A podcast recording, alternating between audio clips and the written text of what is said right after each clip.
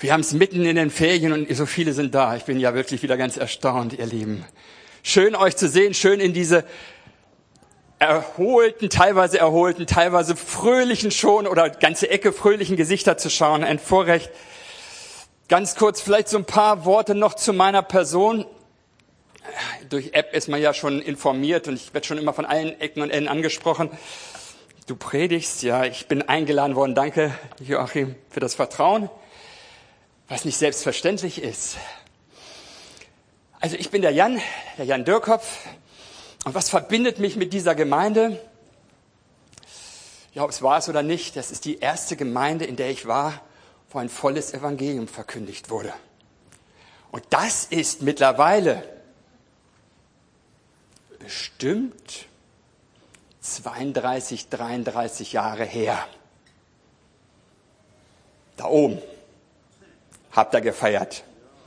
Das gab's noch nicht. Und hier drumherum war Wüste. Ja gut, das Versicherungsgebäude war schon. Aber vieles andere war noch nicht da. Daran erinnere ich mich noch so ein bisschen.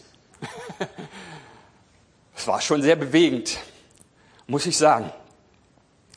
Gott brauchte so ein bisschen mit mir, nein, oder ich brauchte mit ihm, ich weiß es nicht. Er hat mich ja zuerst gesucht. Das ist ja die Wahrheit des Wortes Gottes. Nicht wir haben ihn gesucht, sondern er sucht uns. Das ist Tatsache. Und ich kann nicht sagen, ich habe ihn gefunden, weil es eigentlich nicht wahr ist. Er hat mich gefunden. Nur ich bin endlich aus meiner Schwerhörigkeit aufgewacht und habe gesagt, ja, da ist das Tor, es ist offen und ich will nicht länger vor der Tür lungern. Ich gehe endlich hindurch. Es hat dann noch zwei, drei Jahre gedauert, ziemlich exakt vor 30 Jahren. Immer noch nicht in diesen Räumlichkeiten, aber im Zelt auf dem Schützenplatz. Ihr habt damals eine geniale Idee gehabt. Stellen wir die Zelte auf. Heute werden sie nicht mehr so viele aufgestellt, aber damals gab's Zeltevangelisation. Vielleicht erinnert sich der eine oder andere auch von unseren älteren Geschwistern noch so gut daran. Und dann war noch so ein Paul Westring, so ein Holländer. Wilde Geschichte, sage ich euch, wilde Geschichte. Aber der hat's mir echt angetan der hat mich dann sturmreif geschossen. Erst in Hildesheim, drei Monate vorher, da habe ich noch die Tür gefunden, hinten raus, statt nach vorne. Aber im Sommer war dann klar, als er zu euch hier kam, ins Zelt, hin und ganze Sache machen. Einen Monat vorher habe ich mir schon von meinen Geschwistern, die auch schon so auf dem Weg waren, eine Bibel schenken lassen mit einer Hülle, was so alles dazugehört. Ich wusste irgendwie schon, es ist Zeit. Also ich bin so richtig einer, der sich von draußen her bekehrt hat. Ich habe 23 Jahre ohne Jesus erlebt, kirchlich unterwegs, immer mal wieder so ein Klopfen. Gab es so Momente, da sage ich der vorlaufenden Gnade. Ich glaube, jeder, der irgendwo in der Mitte seines oder Anfangs seines Lebens irgendwie nicht durch Kindergottesdienst und das ganze Programm durchlaufen ist, sondern so, ich sag mal, von der Straße aus dem Leben rauskommt, kennt diese Klopfmomente Gottes. Ja, weiß man sie nur nicht einzuordnen. Klein Samuel. Gott spricht zu jedem von uns, das war so schön gesagt. Er spricht hier zu jedem. Manche haben den Eindruck, hey, das ist jetzt für die Gemeinde. Vielleicht haben die anderen den Eindruck, das ist nur für mich. Oder manche können das auch nicht so richtig fassen. Und der alte Eli, was sagt er zu Samuel? Sagt zu Gott, Gott, hier bin ich, sprich zu mir. Und dann kriegt er erstaunliche Dinge zu hören. So ist das. Ich will nicht meine ganze Geschichte weiter erzählen, ich bin unwichtig. Mein Namen dürft ihr hinterher auch gerne wieder vergessen. Wichtig ist eins, das ist der Herr. Und seine Gnade, wie sagt es Paulus so schön, ist an mir nicht vergeblich gewesen. Das betone ich immer wieder. Das heißt nicht, dass man perfekt ist, sondern dass man von Gnade zu Gnade lebt. Und wo die Sünde mächtig geworden ist, ist die Gnade noch viel mächtiger. Amen. Halleluja. Könnt ihr euch jetzt die nächste Dreiviertelstunde aus meinem Leben so erzählen, aber dann gehen wir lieber zu den Geschäftsleuten des vollen Evangeliums und haben so einen Samstagmorgen und dann können wir darüber plaudern. Das ist ja dann so das Lebenszeugnis. Ich habe ja auch so ein bisschen Thema und von dem möchte ich noch so etwas erzählen. Wachstum ist ja unser Gesamtthema durch Beziehungen und hier jetzt dieses Thema, ich habe es genannt, Weggefährten. Und meine Predigt war schon fertig, im Grunde genommen, bevor Joachim seine Predigt gehalten hat, bevor mir Tanja schon so ein paar Stichpunkte gegeben hat und wo, bevor Aaron letzten Sonntag gepredigt hat. Das ist dann immer spannend, ne? Dann siehst du, wo die Dinge so ineinander kommen. Deswegen kann ich einige Punkte sehr schnell abarbeiten in meiner Predigt. Und bei anderen darf ich verweilen. Ich habe es Weggefährten genannt. Und als ich dann so diese Predigt aufgebaut hatte, habe ich gedacht, wunderbar, es gibt eine herrliche Geschichte von zwei Weggefährten, die unterwegs sind, die ich sehr gerne mag. Und zwar von den Emmaus-Jüngern in Lukas 24. Geistliche Zweierschaften habe ich das in Klammern genannt, Weggefährten, geistliche Zweierschaften. Andere sagen nur Zweierschaften und meinen damit, Jesus ist die Mitte auch in dieser Zweierschaft, in dem Leben derjenigen, die unterwegs sind. Hier zwei Jünger, einen kennen wir nur mit Namen. Ich werde diese Geschichte jetzt auch nicht lange lesen, weil das erklärte Ziel ist ja auch auf den Punkt zu kommen. Nicht in chinesischer Zeit. wenn ihr versteht, was ich damit sagen möchte. Zwei Jünger unterwegs, einer wird nur mit Namen genannt, Kleopas, und sie sind in einer tiefen Depression. Wenig von dem aus Prediger 4, wenn einer fällt, kann der andere Gefährte ihn aufhelfen. Es brauchte das dritte Band. Amen. Jesus gesellt sich unerkannt zu diesen beiden in tiefer Depression befindlichen Jünger. Das ist so wie dieser österliche Fischzug. Eines Petrus, was konnte ich noch, bevor Jesus kam? Fischen. ja, und genauso erfolgreich bis Jesus kam, ist er mal wieder im Fischzug unterwegs. Nix zu angeln. Aber auch diese beiden tief enttäuscht, tief frustriert und irgendwie scheint es keinen rauskommen zu. Aber die beiden sind miteinander unterwegs, sagt uns diese Geschichte. Das finde ich ganz stark. Ich weiß nicht, wo sie hingehen. War auch nicht so wichtig, ganz offensichtlich. Denn sie machen am Ende dieser Geschichte kehrt auf dem Hacken und schnell wieder zurück.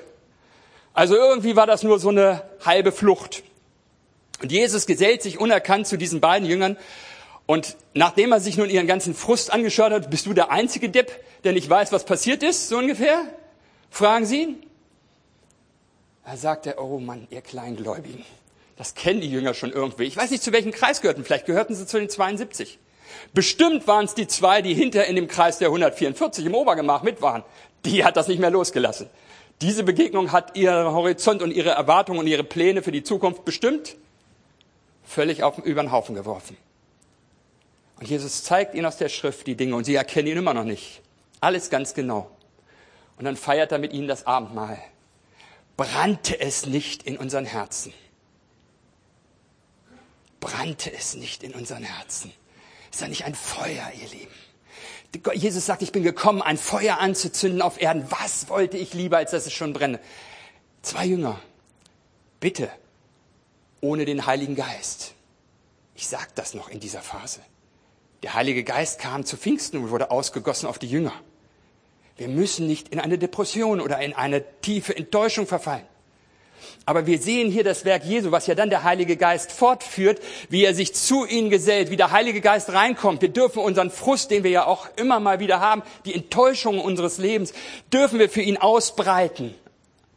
Und dann ist der Heilige Geist da und er hilft uns auf. Und da finden wir uns so gut und auch wieder in der Geschichte. Hier kommt Jesus persönlich. Ab Pfingsten tut es der Größere, der in uns ist. Welch ein Vorrecht. Und welch ein anderes Beispiel, was mir dann noch wieder gekommen ist, dann ist man so voll und dann eigentlich, ah, wunderbar, Paulus Silas im Knast. Endlich in Europa, ihr Lieben. Bah, haben sie darum gekämpft und der Heilige Geist hat gesagt, no, not, und dann um Umwege und endlich kamen sie nach Europa. Die Purpurhändlerin hatte sich bekehrt, na ja, es lief so zögerlich an, so ein bisschen, und dann mitten in das Gefängnis. Was taten sie? Um Mitternacht? Lobpreis. Sie beteten. Sie beteten Jesus an. Ich fand das so bezeichnend und ich denke, es ist auch jetzt nicht so sehr, das ist der Paulus gewesen. Der Paulus, der hatte auch seine Tiefpunkte, auch wenn sie vielleicht da nicht drinstehen. Schreiben wir gerne die Hochpunkte auf, wiewohl die Bibel sehr ehrlich auch ist. Nicht nur die Hochpunkte skizziert. Einen wichtigen ersten Punkt, den ich mir dann genannt habe, Geistliche Zweierschaften sind Gnadengeschenke. Ich komme gleich zu einer Bibelstelle. Erstmal ist das provokativ, erstmal ist es eine These. Ja? Und vielleicht dem einen oder anderen, oh, der tut sich damit auch schwer. Wir haben jetzt so vieles gehört von Mentoring und von Beziehungen und wie wichtig und du, sollst. Und vielleicht ist dem einen oder anderen so, dass er sagt, oh, das belastet mich eher, als mich zu erfreuen, zu motivieren, mir einen Anstoß zu bieten. Und ich hoffe einfach heute auch so ein bisschen Beitrag zu geben, weil ich dieses Buch äh, Wachstum ist kein Zufall nun endlich in diesen Tagen auch durchgelesen habe. Das war immer so schwere Kost, dass ich das nicht so in einem Rutsch lesen konnte. Aber ich bin jetzt so durch und ich sage, Mai ist das ein Strauß. Aber so ist es doch auch mit der Predigt. Ihr geht hier raus und habt vielleicht nur ein Wort oder einen Satz. Weißt du was? Und das ist in Ordnung. Wenn es der Satz ist, der vom Herrn gekommen ist für dich in deiner Situation und vielleicht im ganz anderen Zusammenhang bei dir zusammengesetzt, dann sage ich, schön, dass du heute Morgen da gewesen bist. Danke. Bitte. ah, das ist gut. Ich kann mich festhalten. Geistliche Zweierschaften sind Gnadengeschenke. Und ich habe so eine Lieblingsbibelstelle dann auch dazu, die ich immer wieder gerne den Jesus auf die Frage, mal wird gesagt, wie kommst du ins Himmelreich oder die Frage nach dem höchsten Gebot, du sollst den Herrn, er antwortete und sprach, du sollst den Herrn, deinen Gott lieben von ganzem Herzen, von ganzer Seele, mit deinem ganzen Verstand, mit all deiner Kraft und deinem ganzen Gemüt und deinen Nächsten wie dich selbst. Geistliche Zweierschaften sind Gnadengeschenke. Lass uns mal den Blick auf das Kreuz richten, das hier vorne steht. So dieses altraue, hätte ich jetzt fast gesagt. Wahrscheinlich wird es noch ein bisschen rauer gewesen sein. Hier sind ja schon richtig viele Spuren dran, aber man kann sich noch die Finger dran reißen. Also ich denke mal, das kommt schon ziemlich hin. Was siehst du, wenn du auf dieses Kreuz schaust? Siehst du das? Das verbindest du damit. Okay, aber ich sprach, was siehst du in erster Linie? Das ist natürlich richtig. Na, was siehst du? Ja, genau, zwei Holzbalken, ne? nicht mehr.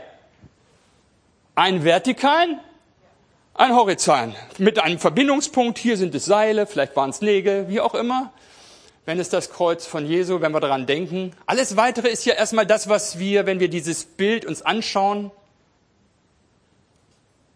mit damit verbinden.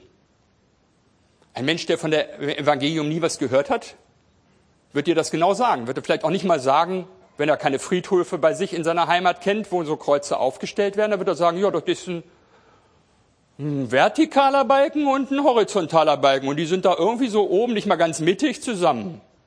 Wenn er dann auch nichts wusste von der Foltermethode der Römer, wird er vielleicht das auch nicht mal verbinden, wie das Ding so ungefähr von den Proportionen ja richtig zusammengehört.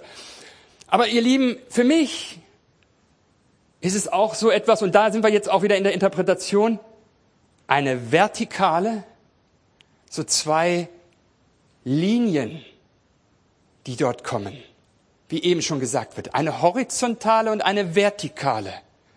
Eine Beziehungslinie Gott zu dem Menschen und von Mensch zu Mensch. Es gibt einen Schnittpunkt in diesen Beziehungslinien. Was wäre das Kreuz ohne die horizontale, diesen horizontalen Balken? Was wär's? Ein Pfahl. Nicht mehr, oder? Manche sagen ja, es wäre nur ein Pfahl gewesen. Aber was will ich damit sagen? Das Kreuz wäre doch nicht mehr das Kreuz, wenn es auch die horizontale gäbe, oder? Wenn vielleicht auch die vertikale das Wichtigste ist. Aber für das Kreuz, für die Gesamtheit des Kreuzes, braucht es beide Balken. Da sind wir wieder bei unserem Bibelvers. Du sollst den Herrn, deinen Gott, lieben von ganzem Herzen, von ganzer Seele und mit deinem ganzen Verstand. Und deinen Nächsten wie dich selbst. Zwei Dinge. Ist das eine hier auf der diesseitigen Seite überhaupt ohne das andere denkbar?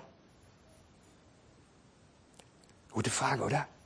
Ich will die Frage nicht beantworten, aber wenn du das dir einfach mal überlegst, einen zweiten Bibelvers, geistliche Zweierschaften sind Gnadengeschenke und Johannes tischt jetzt hier richtig auf. In seinem Brief schreibt er, denn wer seinen Bruder nicht liebt, den er sieht, wer kann, der kann nicht Gott lieben, den er nicht sieht. Und dieses Gebot finden wir von ihm, oder haben wir von ihm, dass wer Gott liebt, dass der auch seinen Bruder liebe. Hm. Ich bin so noch so ein bisschen in diesen Grundlagen Immer noch mag Widerstand sich innerlich erzeugen, aber eigentlich will ich doch, und das ist alles richtig, eigentlich willst du doch straight die Vertikale hoch, oder? da gibt es noch so einen Kreuzungspunkt. ich weiß, da oben ist das Ziel, ihr Lieben. Es ist das Ziel. Da werden wir auch darauf kommen. Gott zieht und Gott arbeitet. Gott arbeitet mit so vielen Elementen hier an uns und gibt uns damit Steighilfen so Steigeisen. Kennt ihr sowas, ja? So die, früher die Holzfäller in Amerika.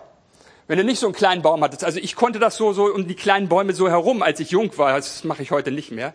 Kriege ich auch nicht mehr hin, außer kriege ich dann Schimpfe, weil die ganzen Kleidung immer dementsprechend ausgesehen haben. Aber sobald ich umgreifen konnte über den Baum, konnte ich vier Meter einen glatten Stamm hoch. Wie so ein Affe. Mit Beinen und Armen und dann hoch. Und dann war kein Baum sicher vor mir. Aber er musste schlank genug sein. Aber stellt euch mal in Amerika diese riesen Mammutbäume vor, teilweise fünf, sechs, sieben Meter im Durchmesser des Stammes. Durchmesser, nicht Umfang. Die sind mit Steigeisen geklettert. Langen Spikes an den Schuhen und vielleicht noch irgendwelche Hacken, die sie oben eingeschlagen haben, sodass sie dann diese Bäume erstmal beklettert haben, weil sie die nicht unten abgeschnitten hätten. Die wären verrückt gewesen. Die wären nicht heiler davongekommen. Die mussten die teilweise in vier, fünf, sechs Meter Höhe einkeilen und einschneiden um sie dann zu fällen. Und wenn so ein Baum fiel, konntest du gar nicht weit genug weg sein. Es war wie eine Bombe, die einschlug. Steigeisen. Gott gibt uns solche Gnadengeschenke. Hier eines, Johannes sagt, wie kann ich Gott lieben, wenn ich meinen Bruder nicht liebe? Und hier geht es erstmal nur um Einstellungsfragen. Bitte versteht das richtig. Das ist vielleicht gerade da, wo ich meine Schwierigkeiten habe, da, wo es mir weh tut, da, wo ich durch eigene Erfahrungen vielleicht auch verletzt oder gezeichnet bin, dass ich eben erstmal diese Einstiegshilfen bekomme. So. Dann ist die Frage eben, was ist dieser tiefere Sinn geistlicher Zweierschaften?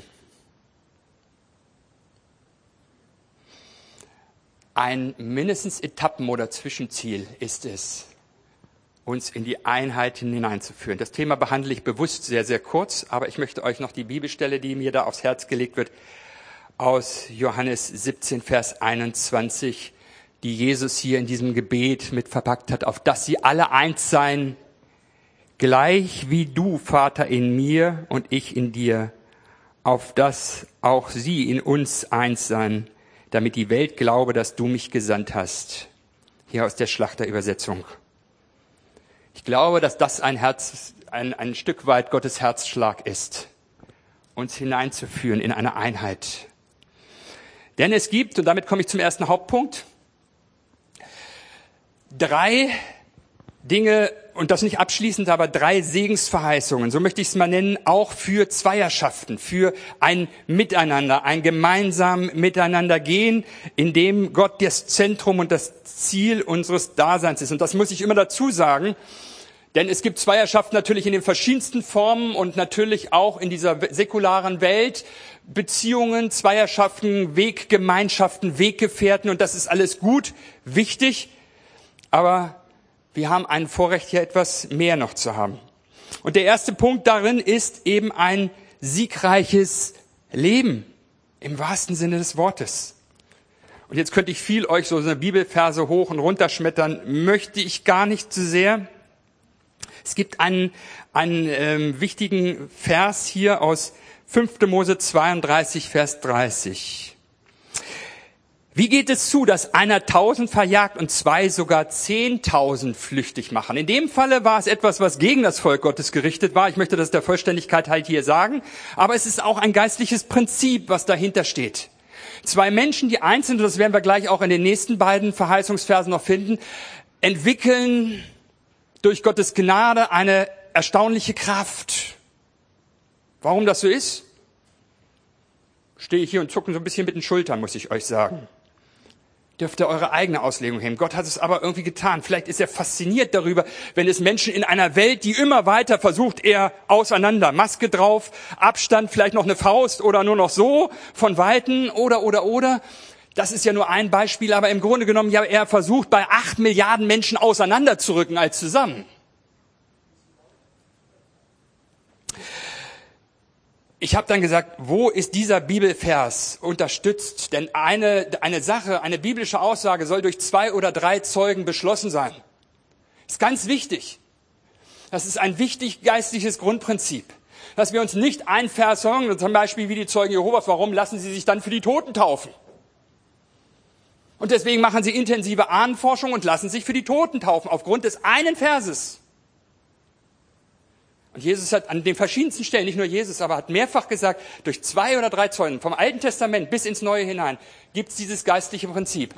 Ich fand zwei Beispiele, und das sind nicht die abschließenden, eins kommt nachher vielleicht sogar auch noch. Eins ist Gideon, 30.000 sind zu viel, 300 bleiben über und die schwelgten nur hinter Fackeln, Krüge und irgendwie sowas und zerschlagen dann noch was. Mehr war das nicht. Im Grunde genommen haben sie gar nicht gekämpft. Der zweite Nachwald ist Josaphat. Zweite Chronik 20. Wunderbare Geschichte. Hausaufgabe.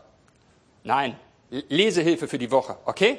Wenn ihr diese Geschichte nicht so schön parat habt, lest mal zweite Chronik 20. Ist inspirierend. Werden, werden fünf Predigten alleine. Also lassen wir das, das jetzt uns vorzulesen. Aber am Ende stehen die Lobpreiser in der ersten Reihe, ne? Du kennst diese Stelle, braucht ihr nicht zu sagen, ist mir schon klar.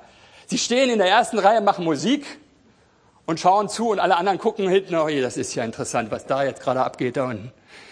Die Feinde in Selbstauflösung. Und das setzen wir jetzt mal vor, weil wir sind hier nicht beim Gemetzel, ihr Lieben. Es geht nicht um Krieg.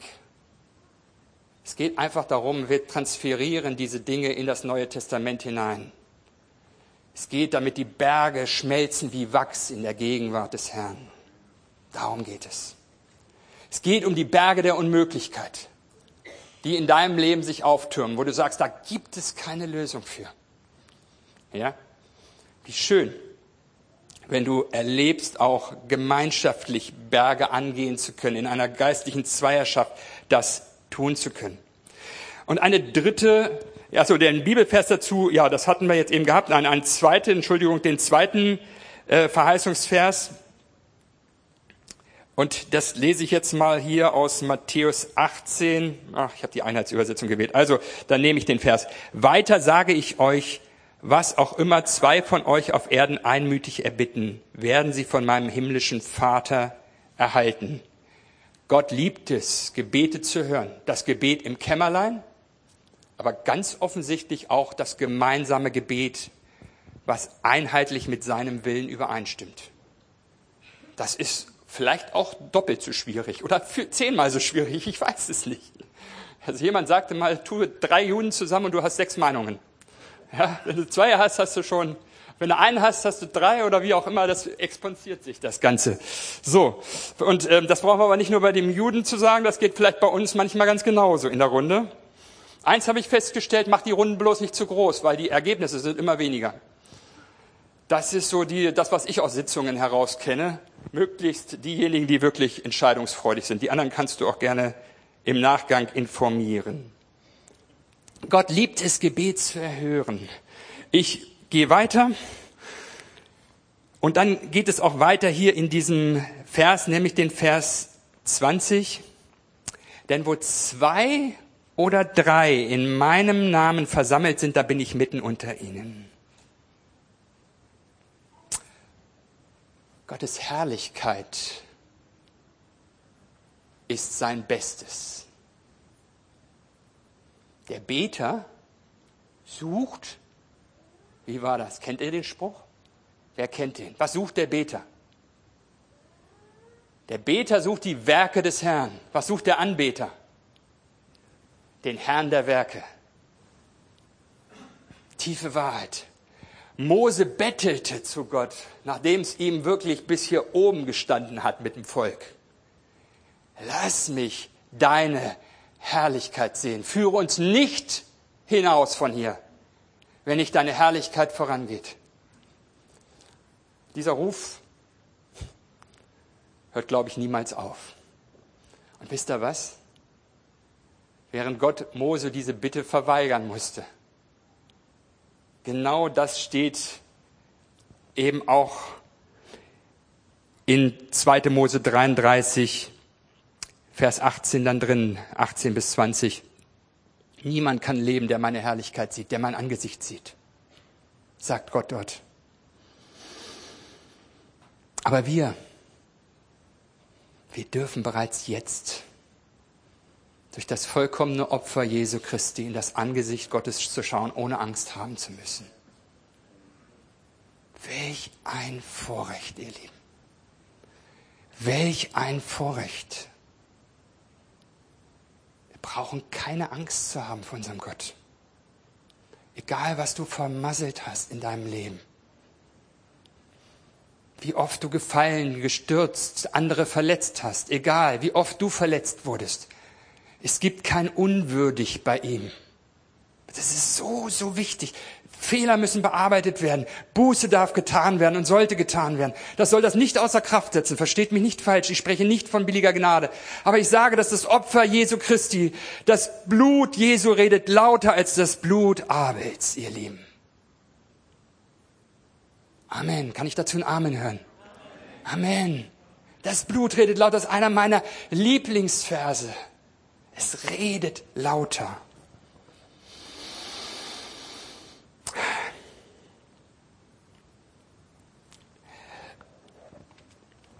Ja.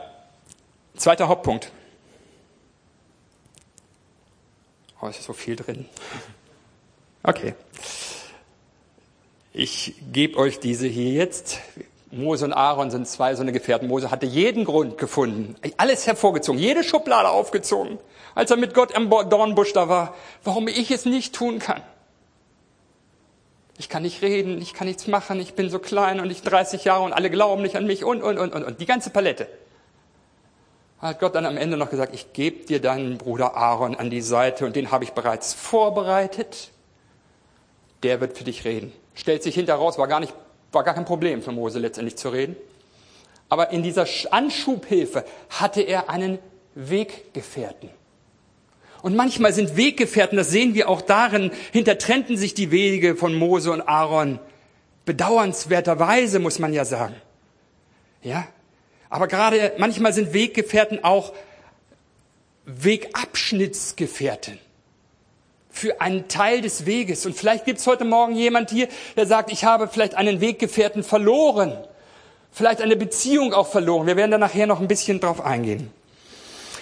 Ein zweites Beispiel, Jonathan und sein Waffenträger. Ihr kennt diese Geschichte. Es tiefe äh, Bedrückung und Bedrängnis. Der Feind hat alle wichtigen strategischen Ziele im Land besetzt. Mit Saul ging es geistlich stark abwärts und dementsprechend waren die Feinde überall, haben alles eingenommen. Und der Jonathan, das war so fast ein Dölmer, sein Sohn von Saul, hätte ich fast gesagt. Mit seinem Waffenträger zusammen, keine Ahnung, Essen vom Honig, obwohl der Vater gerade das Fasten ausgerufen hat. Und dann haben sie noch so eine glorreiche Idee, irgendwas müssen wir jetzt machen. Wir müssen mal was initiieren, wir müssen mal einen Streit initiieren. William Wilberforce, ja? Lasst uns mal rübergehen und einen Streit vom Zaun brechen. Wenn die das sich alle nicht trauen, dann müssen wir das machen. Also die beiden haben das tatsächlich gebracht. Und was sagt der Waffenträger? Mach du alles, was du im Herzen hast. Ich komme hinterher. Das war unerlässlich wichtig. Ich wette, der Jonathan wäre nicht hochgegangen. Stark. Ganz starke Geschichte. Könnt ihr euch in Ruhe euch in 1 Samuel angucken, wer eine Notiz macht. Sonst kriegt er gerne auch das Skript irgendwie hinterher. So, noch jemand, David und Jonathan.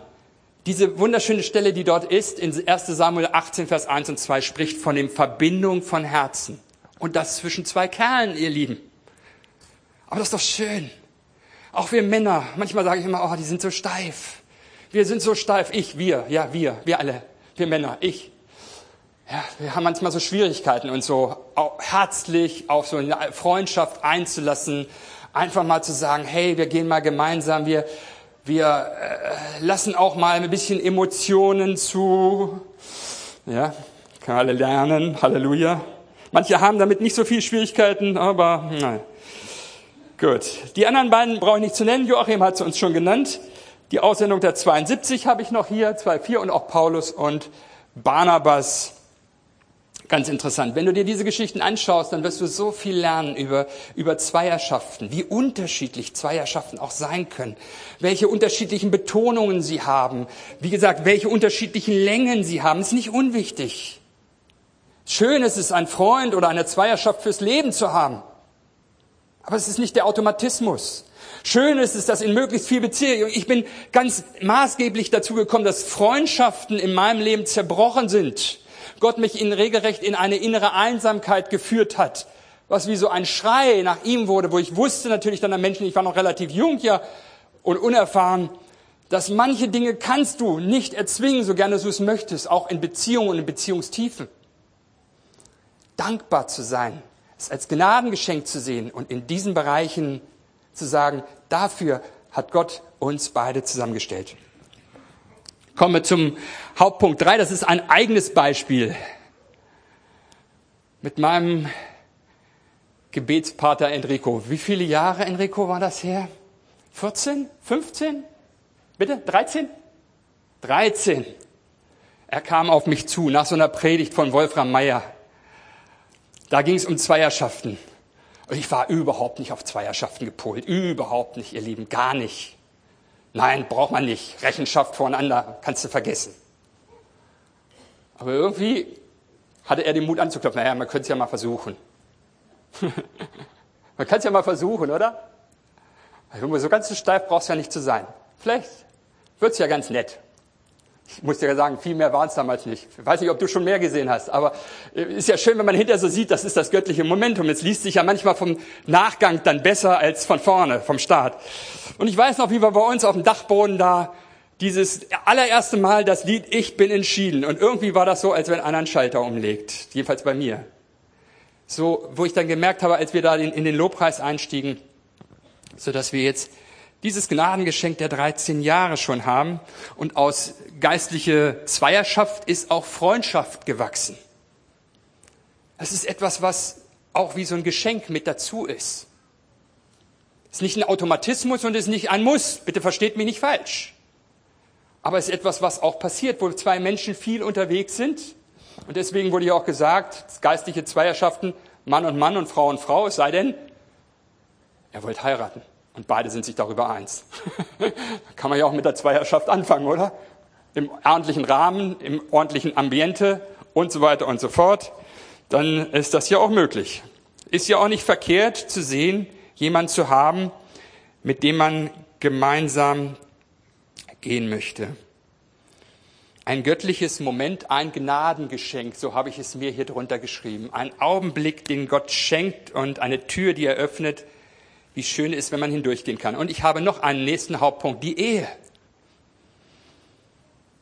27 Jahre dürfen wir unterwegs sein, mein Schatz, in der Ehe. Danke für 27 Jahre. Nicht selbstverständlich. Nicht selbstverständlich. Und es wird nicht immer einfacher manchmal, sondern manchmal auch schwieriger. Auch das ist ein Gnadengeschenk. Und wisst ihr was?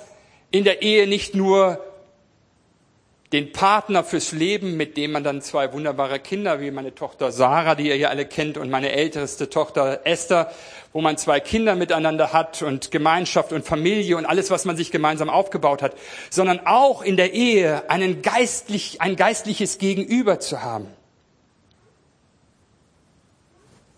Das ist nochmal, sind zwei ganz unterschiedliche Dinge. Es gibt ganz, ganz viele, auch christliche Ehen Du kannst mit jedem beten, aber nicht mit deinem Ehepartner. Und ich glaube und ich behaupte, das ist nicht Gottes Plan für unser Leben. Ich möchte das einfach nur sagen. Ich möchte dir nichts, bitte versteh mich nicht falsch. Ich weiß, dass das nicht unbedingt immer so einfach ist. Aber auch in den anderen ein geistliches Gegenüber zu sehen, den ich wertschätze und von dem ich weiß, dass Gott uns beide zusammengestellt hat, auf einer Linie. Nicht nur zur Aufgabenteilung. Nicht nur, weil ich noch eine halbe Rippe noch habe und eine Ergänzung brauche oder mir langweilig ist. Nicht nur für einen Aufpasser an meine Seite, für meine schwachen Stunden. Okay? Abendfüllendes Thema für sich. Ich komme zum fünften Punkt. Können wir so ein bisschen Musik hinterlegen? Ich komme zu dem, wo ich glaube, dass, dass das der, das Zentrum, der Herzschlag für Zweierschaften ist. Ich möchte mit euch vielleicht auch noch so ein bisschen einfach auf dieses eingehen. Der Herzschlag Gottes in dieser Sache. Ich hatte über das Zwischenziel gesprochen, aber ich denke mit dem, was wir dort gesehen haben, dass Gott einen Plan hat.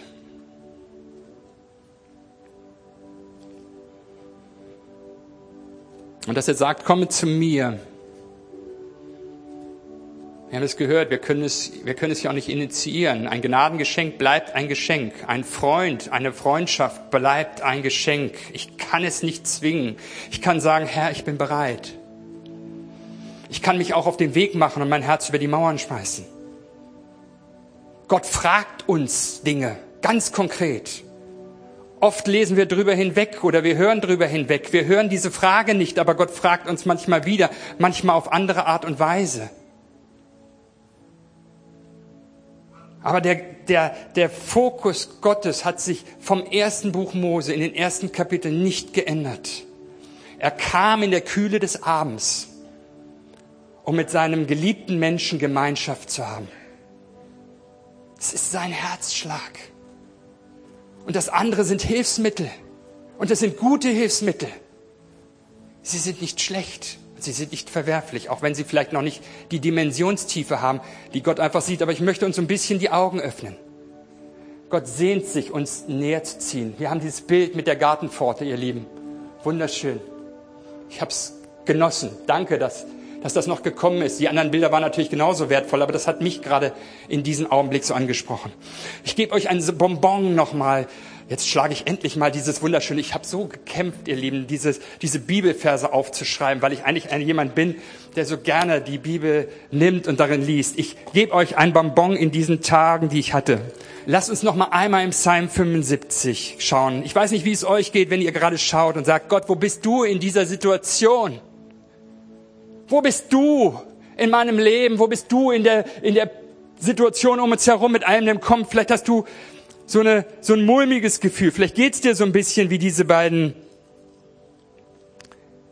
Jünger dort auf dem Weg, von dem wir am Anfang gehört haben.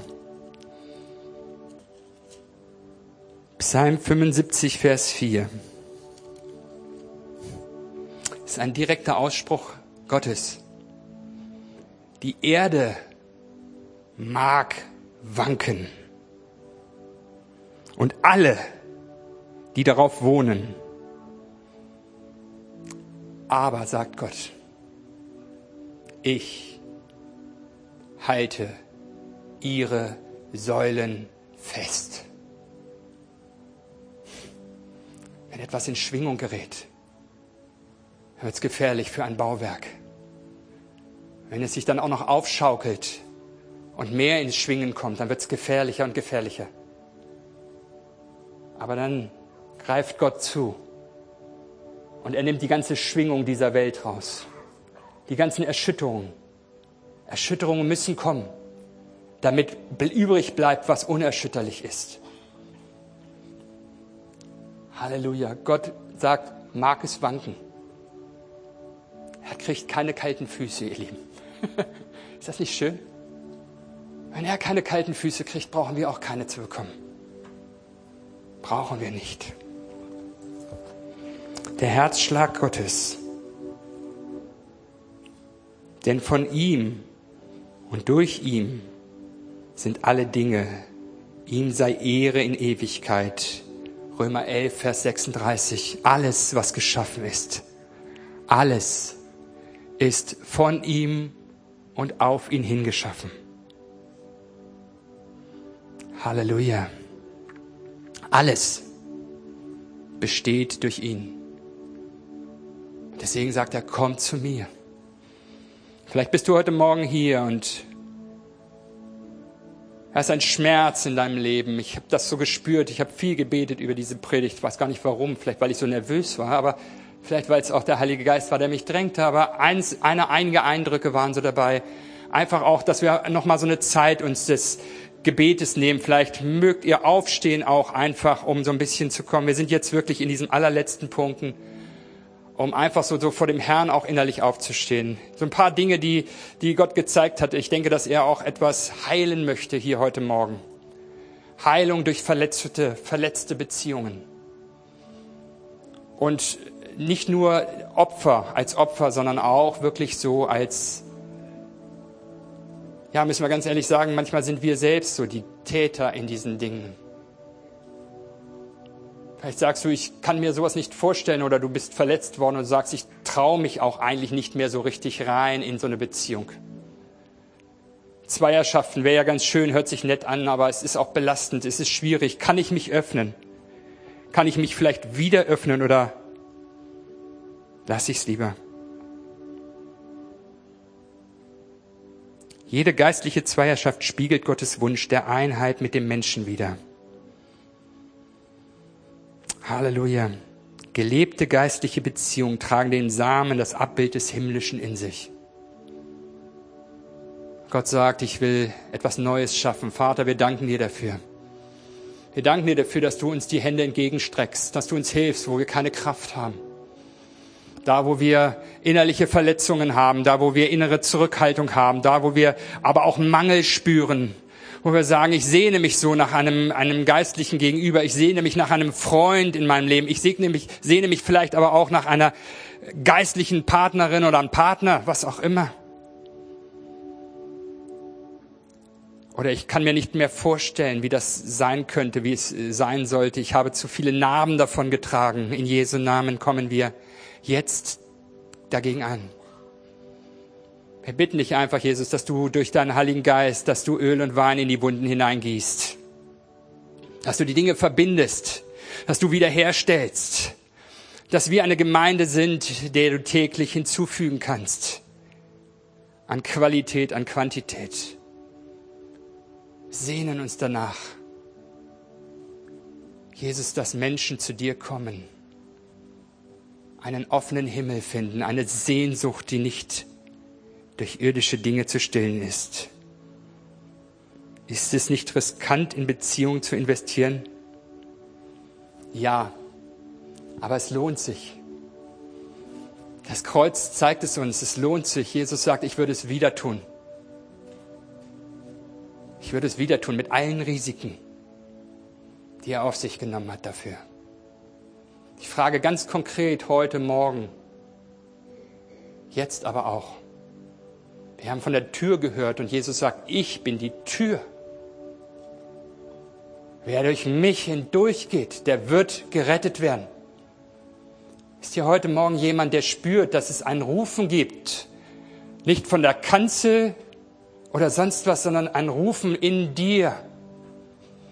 Jesus ruft, sagt, ich bin die Tür und es ist die Zeit, zu ihm zu kommen. Er hat das Minus auch des Lebens zu einem Plus verwandelt. Aber es ist ein ganz konkreter Ruf, auf die du reagieren sollst. Komm her zu mir. Jesus ist uns in allem gleich geworden. In allem, bis auf die Sünde. Ja, der hat Wunder und Zeichnungen getan. Er sagt, die stehen euch durch den Heiligen Geist auch zur Verfügung. Aber ihr Lieben, er kann mit all dem, was wir leiden und was all, was wir haben, kann er deswegen Mitleid empfinden. Er hat an dem, was er litt, Gehorsam gelernt. Und ich frage dich ganz konkret, bist du heute hier und hast noch nie eine Entscheidung für Jesus Christus getroffen in deinem Leben? Noch nie diesen liebevollen Vater, der mit geöffneten Armen steht? Bist du bereit, heute Morgen zu sagen, ja, den will ich kennenlernen? Und hast du den Mut, da wo du bist, zu sagen, dieses, das bin ich auch bereit, egal was andere darüber denken das durch ein Handzeichen zu signalisieren, dann wollen wir gemeinsam mit dir beten. Gibt es jemanden in unserer Mitte, der Jesus Christus noch nie eingeladen hat, in sein Leben zu kommen und der sagt, ich möchte es jetzt machen. Ich möchte es jetzt tun. Jesus ist öffentlich, öffentlich gekreuzigt worden. Nackt, bloß, alles. Haben wir den Mut, öffentlich zu bekennen. Das fängt an einem Tag an in deinem Leben. Bei mir war es der 25.07.1992. Mein geistlicher Geburtstag. Halleluja, die beste Entscheidung meines Lebens. 30 Jahre, ich habe eine Menge Fehler und dumme Entscheidungen getroffen, davor und danach. Aber diese Entscheidung, die habe ich nie bereut. Bist du heute da und sagst, diese Entscheidung will ich treffen? Das ist jetzt die beste Gelegenheit, einen Start zu machen. Ansonsten werden jetzt gleich die Gebetsteams hier noch bereitstehen. Überlegt einfach nochmal, lasst den Heiligen Geist wirken. Sind noch Situationen da, wo es weh tut, wo es einfach Widerstände gibt, wo etwas angerührt wurde, jetzt auch aus dem, was du vielleicht gehört hast, wo der Heilige Geist anklopft. Sagt, jetzt ist die Zeit, Dinge auszuräumen. In Jesu Namen. Amen.